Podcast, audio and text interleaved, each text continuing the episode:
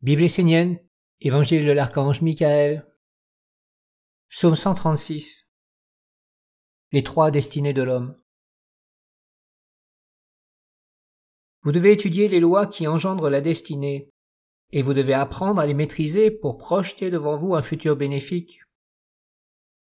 Prendre sa vie en main et être responsable de son avenir est une nécessité, non seulement pour soi, mais aussi pour les générations futures. Les lois de la destinée sont liées au pouvoir créateur de l'homme.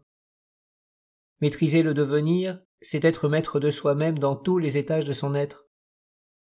L'homme est créateur, mais il est avant tout l'instrument de son malheur ou de son bonheur.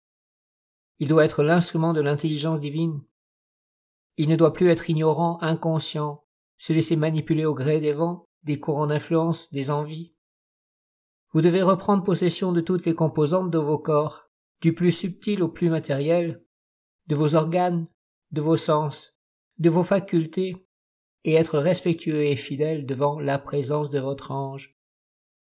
L'ange est le messager du monde divin. Il est la clé de la véritable maîtrise de la destinée.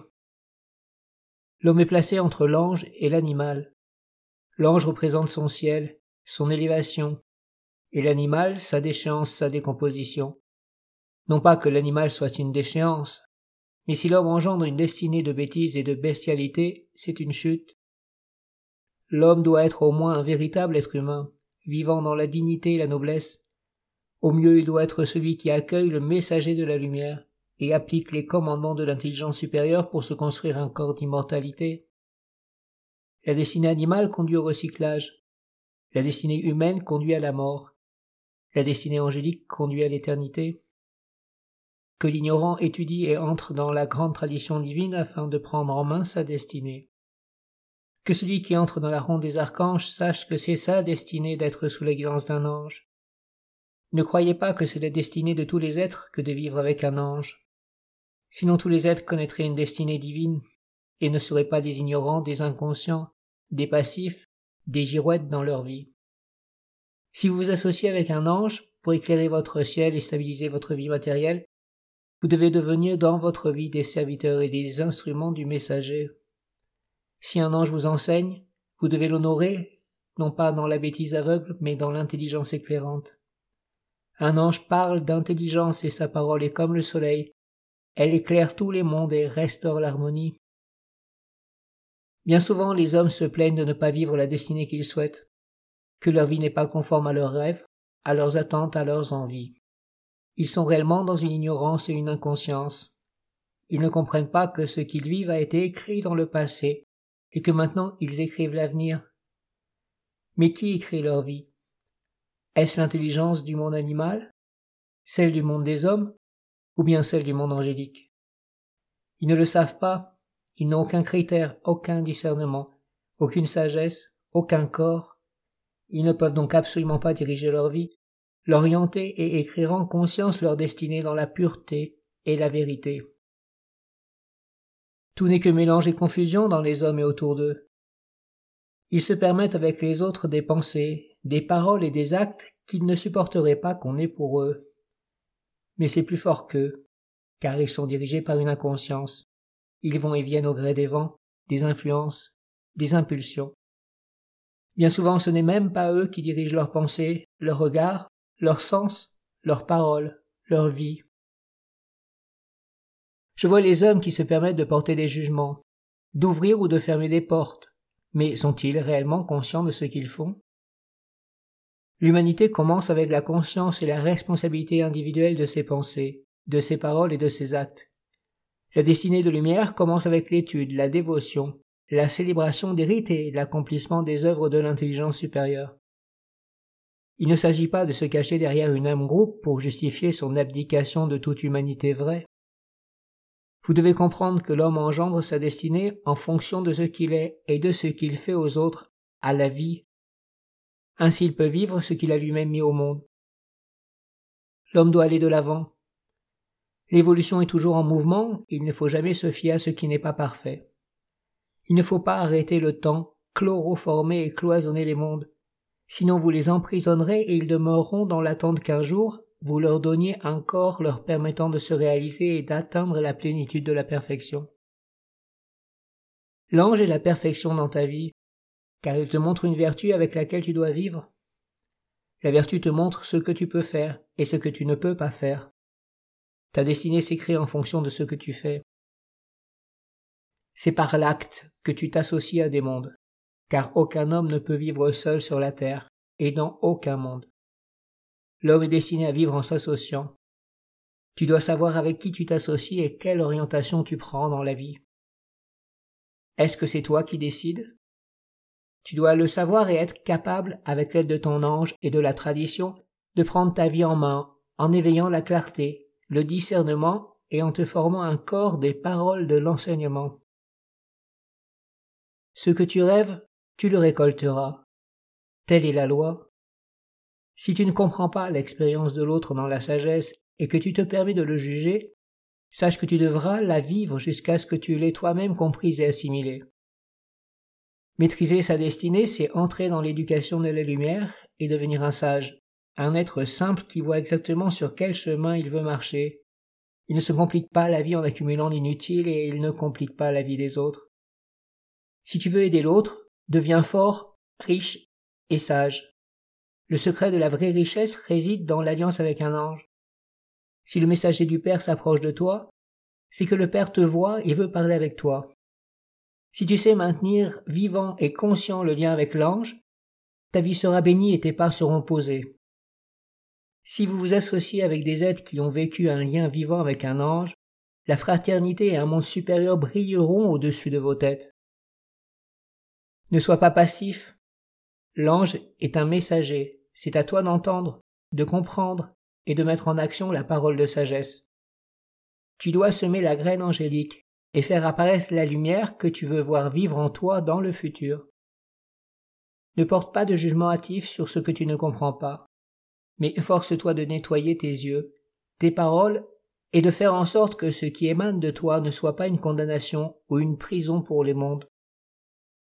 Tu vivras ce que tu auras semé dans la terre de l'autre, alors tu comprendras peut-être que fermer le chemin de destinée des autres ferme ton propre chemin et conduit tous les êtres dans la pauvreté et l'étouffement. Le monde usurpé prend alors possession de ton être et te conduit malgré toi là où il veut que tu ailles.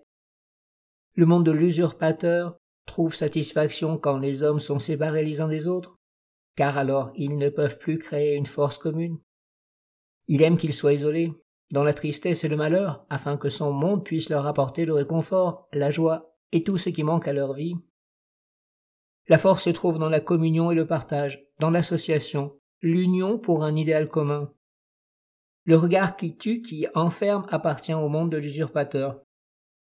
Le regard du sage libère, faisant apparaître que tout est en mouvement, en évolution, et qu'un jour les êtres pourront entrer sur le chemin de la sagesse, de l'amour, de l'être véritable, de la magie sacrée et du soutien mutuel.